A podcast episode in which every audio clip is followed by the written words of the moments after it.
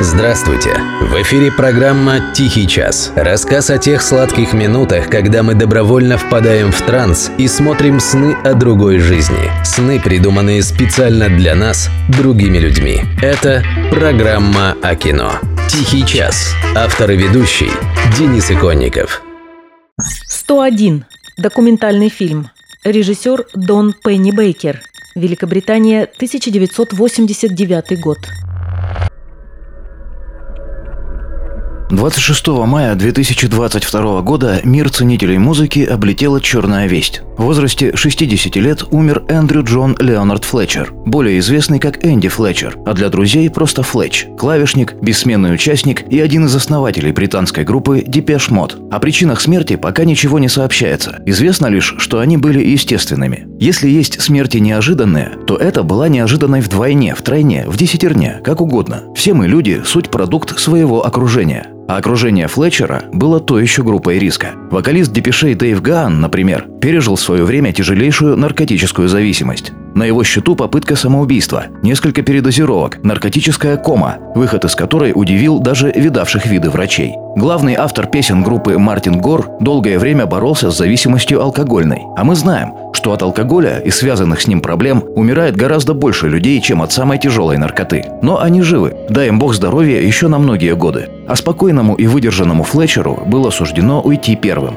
Хотя он никогда не был замечен ни в каких таких излишествах, живя жизнью разумного человека. При этом он, по большому счету, не был и музыкантом, и сам это прекрасно понимал. Однажды у ударника группы Rolling Stones Чарли Уотса спросили, каково это провести 25 лет в такой группе. Чарли ответил, я только 5 лет был в группе, а остальное время просто ошивался где-то рядом. У Энди Флетчера тоже была отменная самоирония. Он говорил, Дэйв у нас певец, Мартин пишет все песни, Алан – великий музыкант, а я так, груши околачиваю. Кроме этого, он в шутку называл себя лучшим однопальцевым клавишником в мире. На самом деле, конечно, его роль была гораздо шире. Он лично вел все бизнес-дела группы. Первым выступал от ее имени на пресс-конференциях. Как самый разумный, был финальным арбитром во всех разборках своих взбалмошных творческих друзей. Участники Depeche Mode говорили, что когда от них ушел гениальный аранжировщик и техничный музыкант Алан Уайлдер, это они смогли пережить. Вот если бы ушел Флетч, тогда группе точно конец.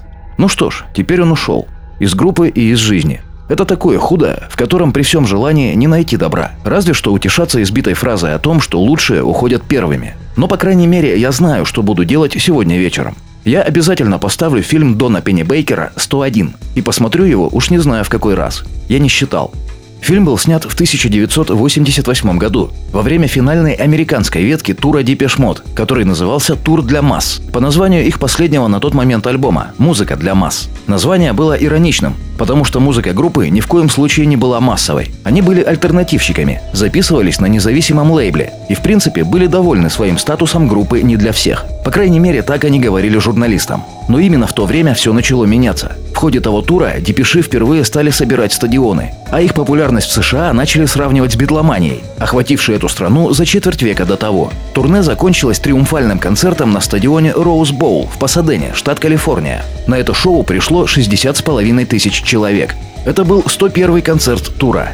И по забавному совпадению, номер 101 носит главная автотрасса американского запада, пересекающая США с севера на юг, от штата Вашингтон до Калифорнии. Концерт стал кульминацией фильма, снятого в ходе тех гастролей, и тоже получившего название «101». Режиссером фильма стал американец Донн Пеннебейкер. И с первого взгляда его творческий союз с группой Depeche Mode мог показаться мезальянсом. Пенни Бейкер был человеком старой закалки, творцом формации 60-х. Когда-то он снимал фестиваль в Вудстоке, и его героев, вроде Джимми Хендрикса и Grateful Dead, работал с Бобом Диланом и другими легендами классической эры рока. Казалось бы, что могло привлечь такого человека в творчестве электронной группы, у которой тогда даже не было барабанов на сцене. Но это только казалось бы. На самом деле Depeche Mode никогда не были электронной группой. Они были рок-группой, играющей на электронных инструментах. Довольно тонкий нюанс, который отлично объяснил сегодня радиоведущий Сергей Стилавин. Процитирую.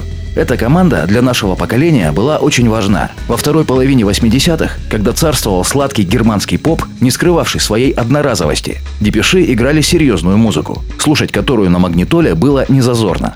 Вот так сказал Сергей, и лучше не скажешь. Они были настоящими, а Дон Пенни Бейкер, будучи профессионалом, моментально почувствовал эту настоящесть и достойнейшим образом запечатлел ее в фильме «101», одной из лучших рок-документалок в истории – На мой и далеко не только на мой взгляд.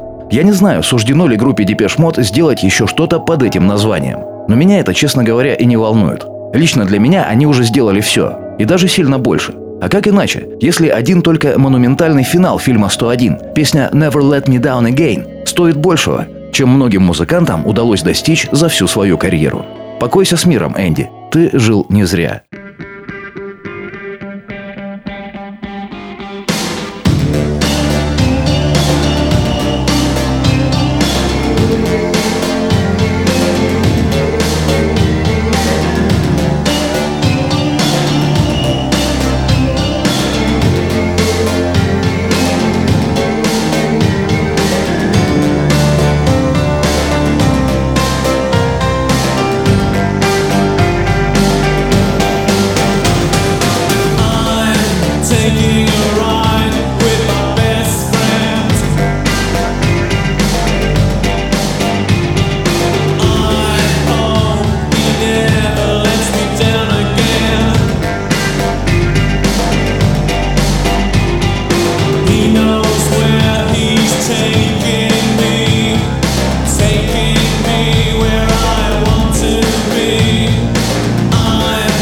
making